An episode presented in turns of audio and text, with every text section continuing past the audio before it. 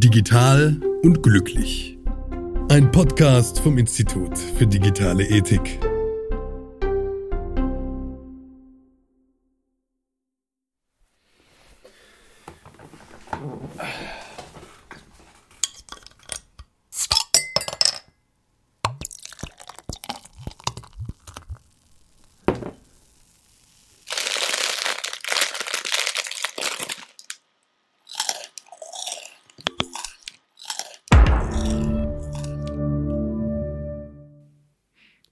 Kommt euch das Geräusch auch bekannt vor?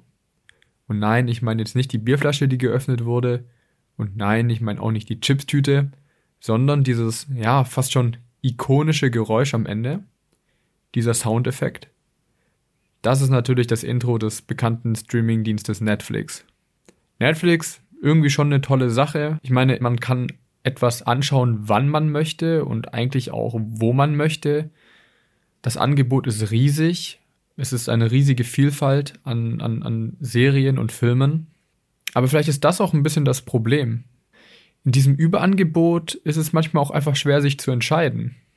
Weil ich meine, Netflix ist ja nicht mehr der einzige Streamingdienst. Es gibt ja auch schon mittlerweile andere auf dem Markt und, und ja, vielleicht ist nicht auch nur das das Problem, sondern auch wenn man dann mal was gefunden hat, dann ist es manchmal vielleicht auch schwer abzuschalten.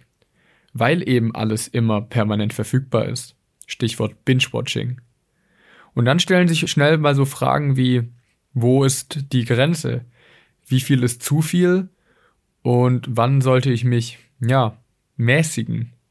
Und genau das ist das Stichwort, darum soll es heute gehen, um die Tugend Mäßigung. Und damit herzlich willkommen zu Digital und Glücklich. Mein Name ist Alexander Jakob. Ich studiere Medienwirtschaft an der Hochschule der Medien in Stuttgart und bin Mitarbeiter am Institut für digitale Ethik.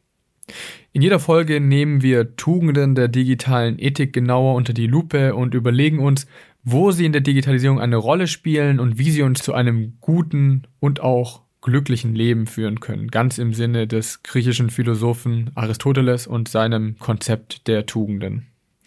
Um das herauszufinden, spreche ich jede Woche mit Forschenden und Studierenden der Hochschule der Medien in Stuttgart. Und ja, heute möchte ich etwas über die Tugend Mäßigung lernen Dafür habe ich mir wieder drei Gäste in mein virtuelles Studio geholt. Heute mit dabei ist zum ersten Mal Vivian Konz. Sie ist Studierende und war beim studentischen Forschungsprojekt zu den Tugenden der digitalen Ethik eine Tutorin. Hallo Vivian. Hallo, schön, dass ich dabei sein kann. So Vivian, bevor wir zu deinen beiden Gesprächspartnern kommen, ein kurzer Blick in deinen Alltag. Ich würde gern von dir wissen, auf welche digitale Technologie, also sei es jetzt eine App, ein Gerät, ein Dienst oder ähnliches, könntest du nicht mehr verzichten? Und was würdest du dir niemals kaufen bzw. runterladen?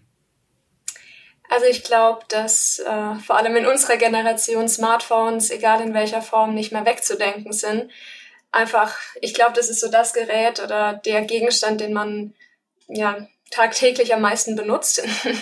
und als App würde ich definitiv sagen WhatsApp, weil ich glaube, das hat schon unsere Art und Weise von der Kommunikation stark revolutioniert, zum Guten oder Schlechten. Das lässt sich natürlich wieder streiten, aber gerade jetzt auch zur Uni-Zeit wäre ohne WhatsApp eine Organisation nicht möglich.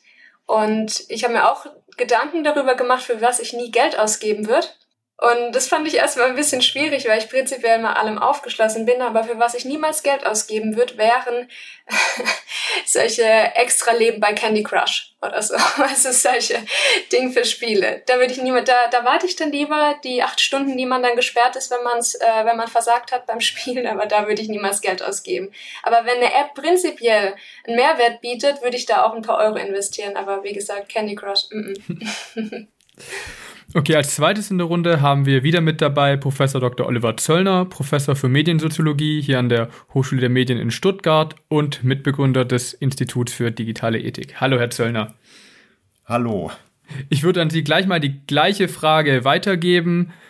Auf welche Technologie können Sie nicht mehr verzichten und bei welcher sagen Sie, ne, die kommt mir nicht ins Haus?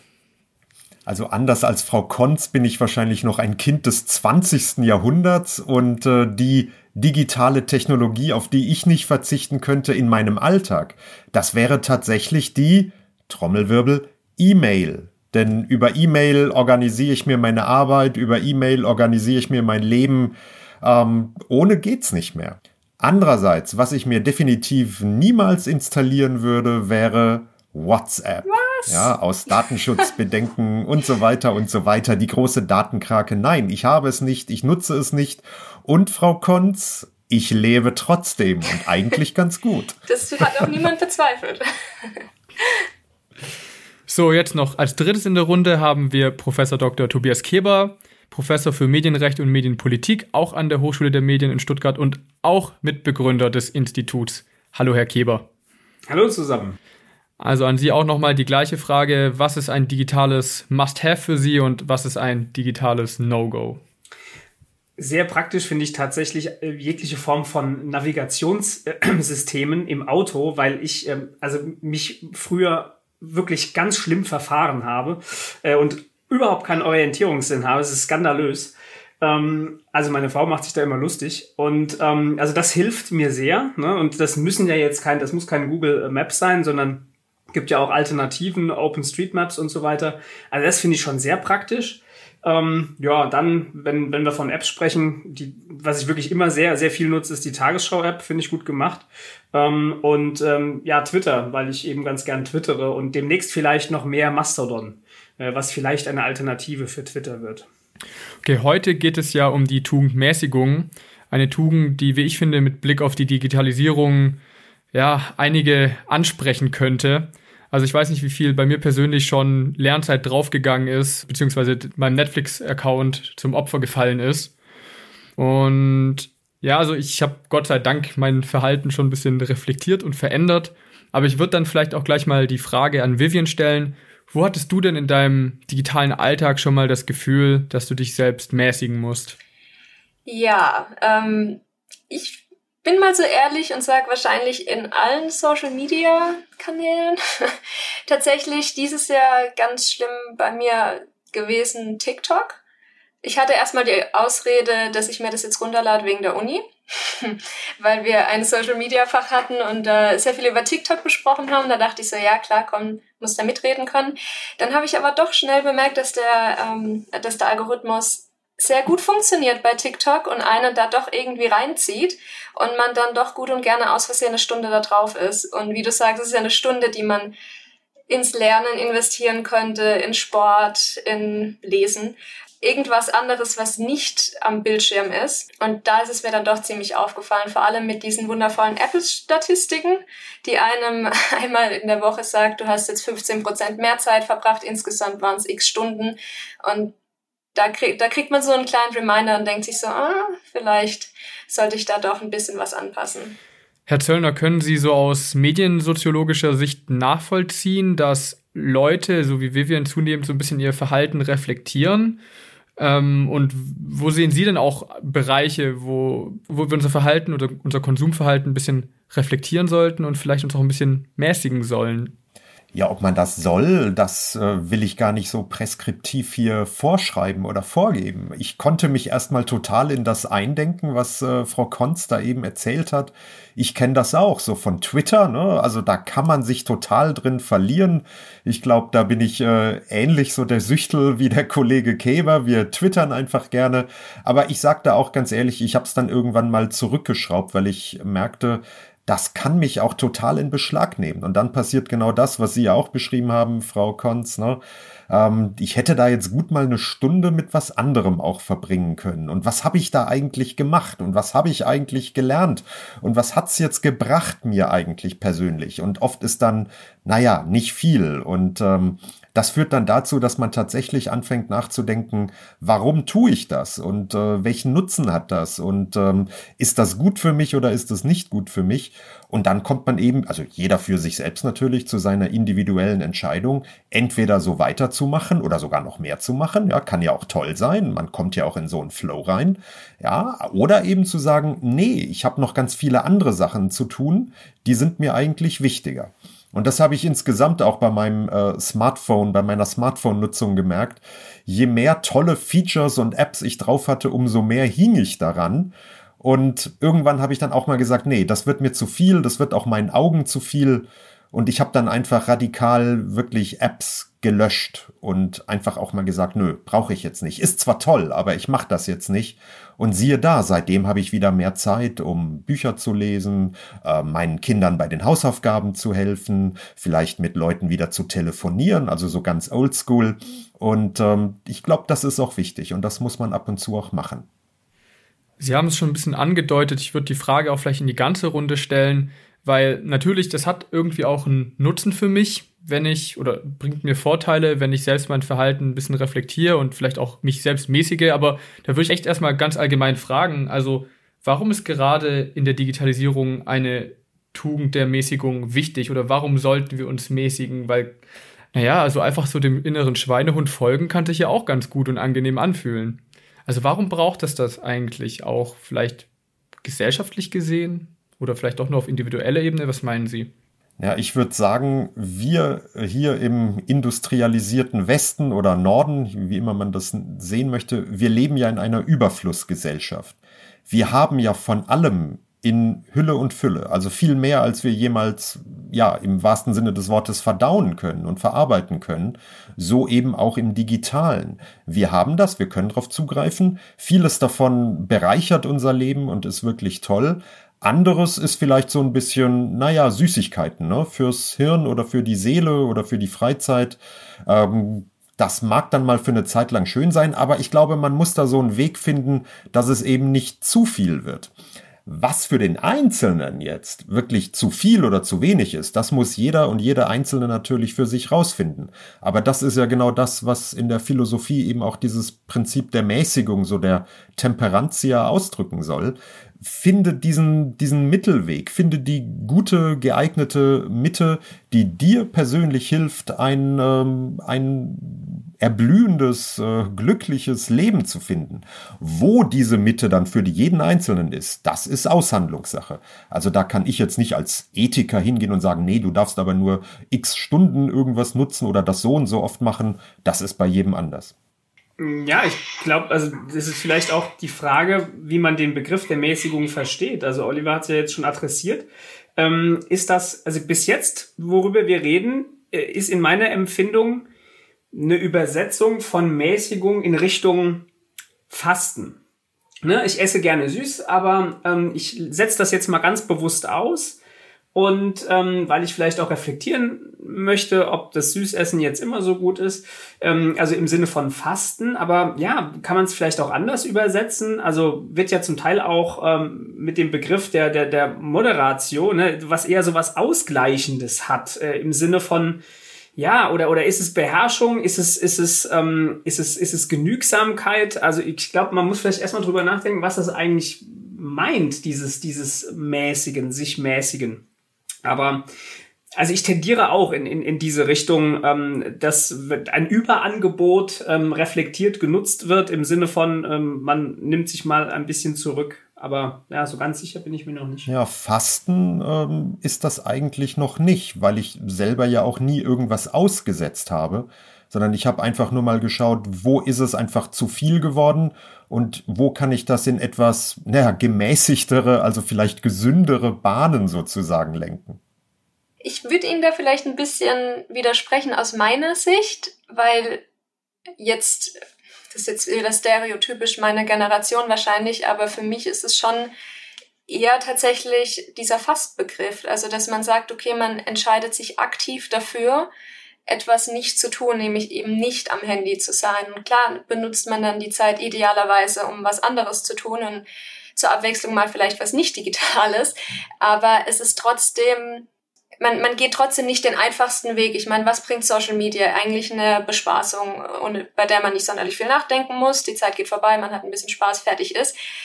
Und das ist schon der einfachste Weg einer, ich nenne es jetzt mal Freizeitgestaltung. Und da dann zu sagen, nee, ich werde das jetzt nicht tun, sondern nehme wirklich vielleicht ein Buch in die Hand. Bu Bücher lesen ist doch anstrengender, als ein bisschen zu scrollen. ähm, und deswegen hat es für mich doch, wie, wie schon gesagt wurde, dieser Fastencharakter aber halt eben eine sehr, sehr eigenwillige Entscheidung zu sagen, okay, ich möchte das eben tun, um die Zeit besser zu investieren.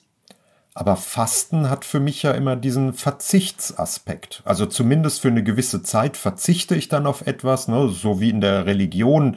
Ich trinke jetzt, weiß ich nicht, für zwei Wochen kein Alkohol oder esse für vier Wochen kein Fleisch.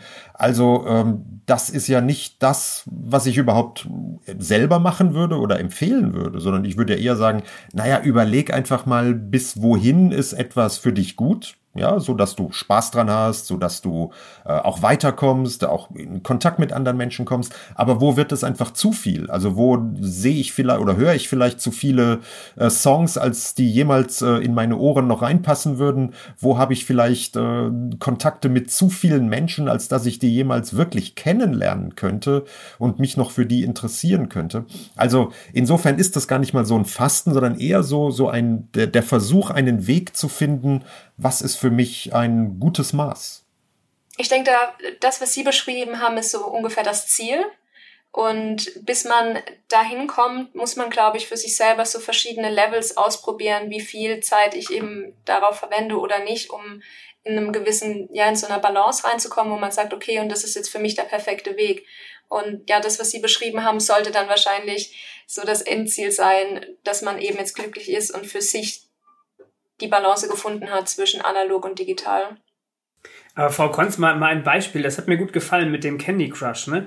Äh, Sie sagen, naja, dann, dann werde ich halt eine Zeit lang gesperrt ähm, äh, und ähm, ja, kann mich sozusagen in dem, in dem Spiel nicht weiter virtuell schneller fortbewegen.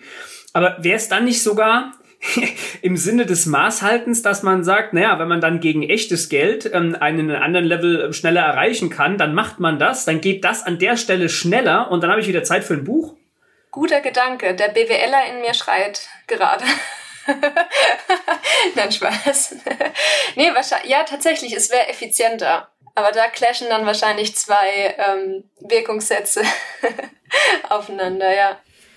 Ich habe mal eine Frage an Herrn Keber, weil wir auch schon bisher immer davon geredet haben, dass ich als Individuum das richtige Maß finden muss, ich selbst ähm, das einschätzen muss, reflektieren muss. Es hat also viel mit individueller Freiheit und auch individuellen Entscheidungen zu tun.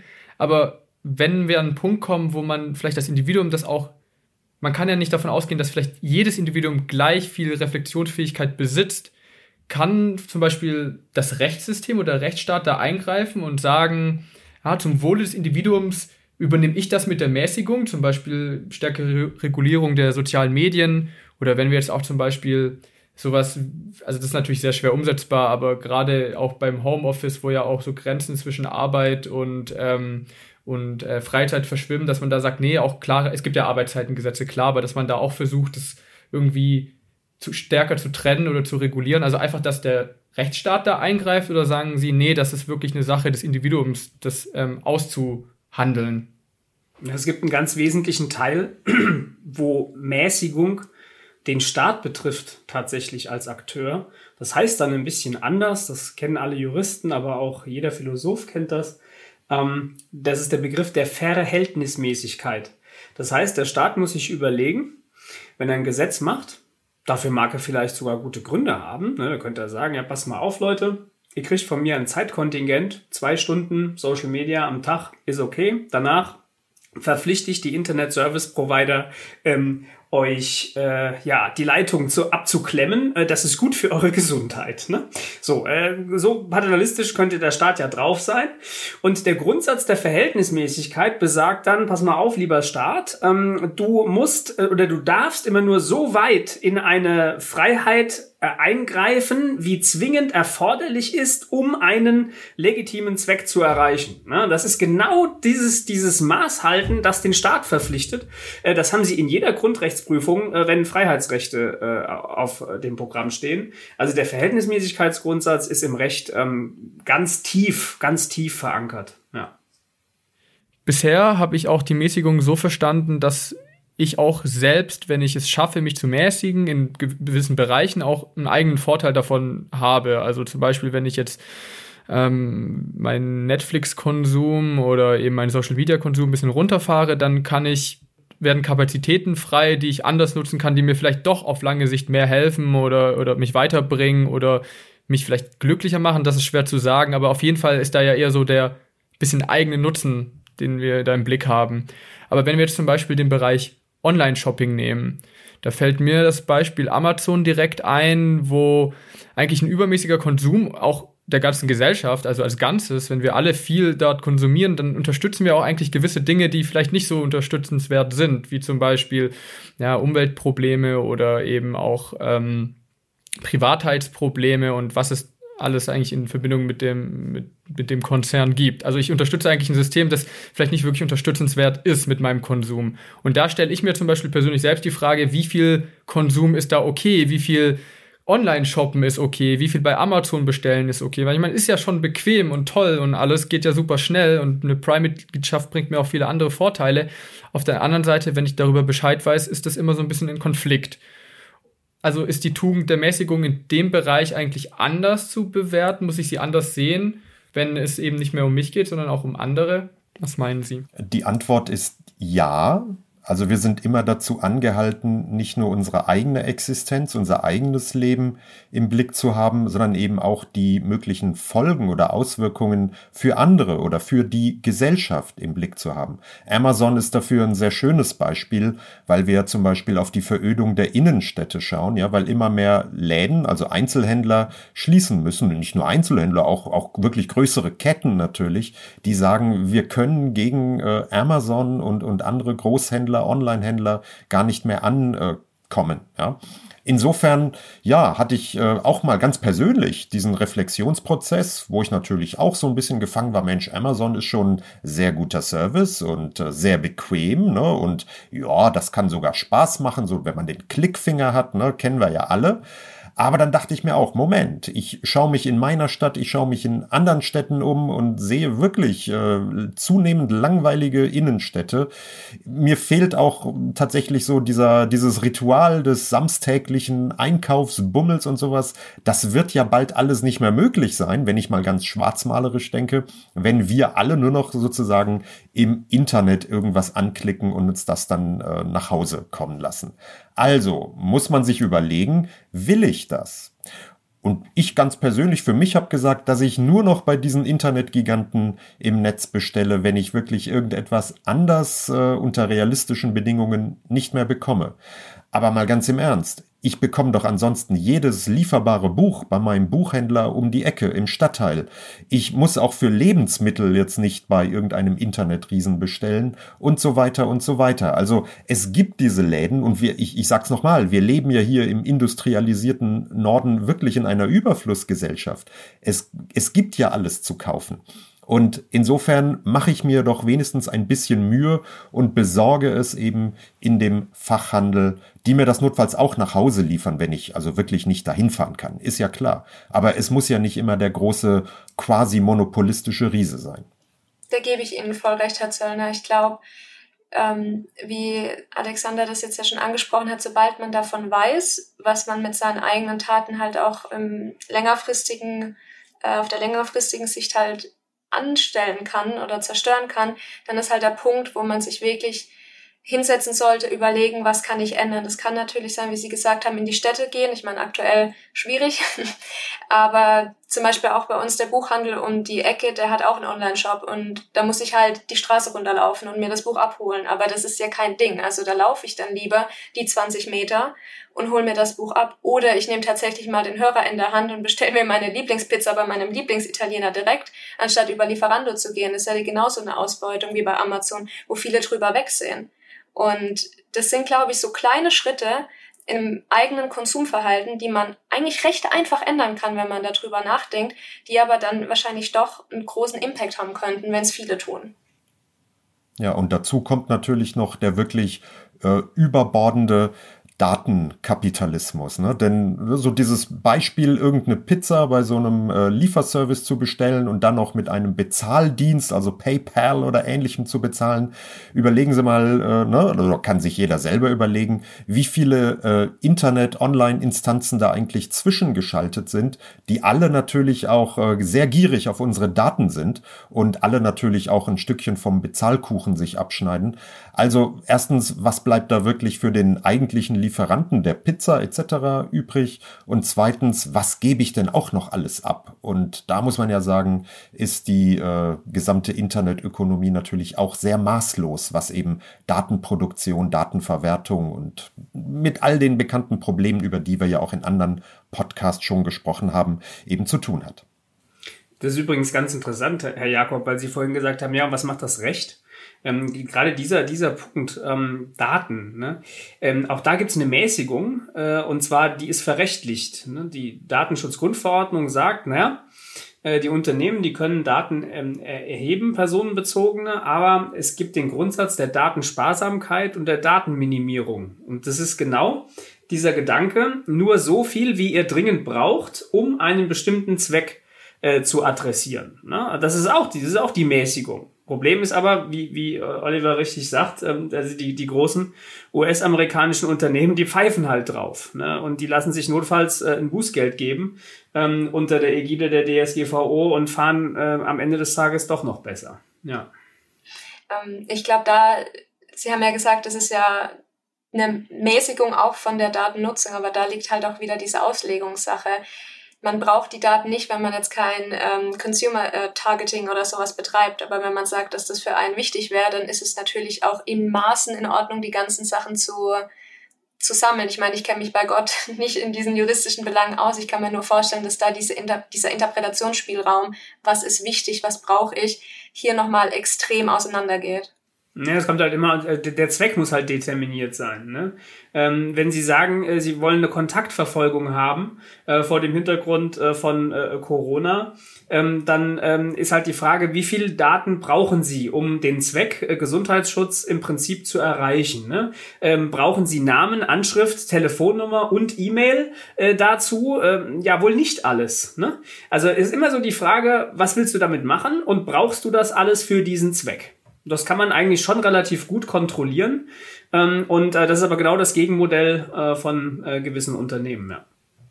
Ich habe noch mal eine Frage in die ganze Runde, weil immer wenn ich an die Tugendmäßigung denke, fällt mir auch der Begriff FOMO ein, also Fear of Missing Out. Das ist ja die Angst, was zu verpassen. Das betrifft ja nicht nur den sozialen Bereich, also zum Beispiel die Sorge, dass man in den sozialen Medien irgendwas verpasst, was seine Freunde gepostet haben, sondern ja auch den Informationsbereich. Also gerade zum Beispiel, wenn man sich, was das aktuelle Tagesgeschehen angeht, informiert.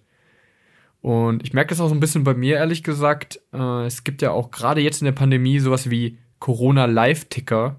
Also man kann eigentlich ständig was Neues über das Virus und die politischen Entscheidungen lesen. Und ja, das setzt mich teilweise auch so ein bisschen unter Druck, muss ich ehrlich sagen also dieser Druck, ständig up-to-date sein zu müssen. Und deswegen auch die Frage jetzt an Sie. Merken Sie das auch in Ihrem Alltag, dass es manchmal schwer ist, sich zu mäßigen, weil man einfach in zu vielen Bereichen up-to-date sein möchte, weil es einfach so viele Möglichkeiten der Information gibt? Ich glaube, das geht sehr schnell, gerade bei Themen, die einen emotional auch äh, sehr stark berühren. Also die Corona-Pandemie ist hier sicher ein wichtiges Beispiel. Ähm, aber auch da muss man tatsächlich lernen, in seinem Alltag auch zu sagen, warum habe ich diese Angst, etwas zu verpassen, diese Fear of Missing Out, ja?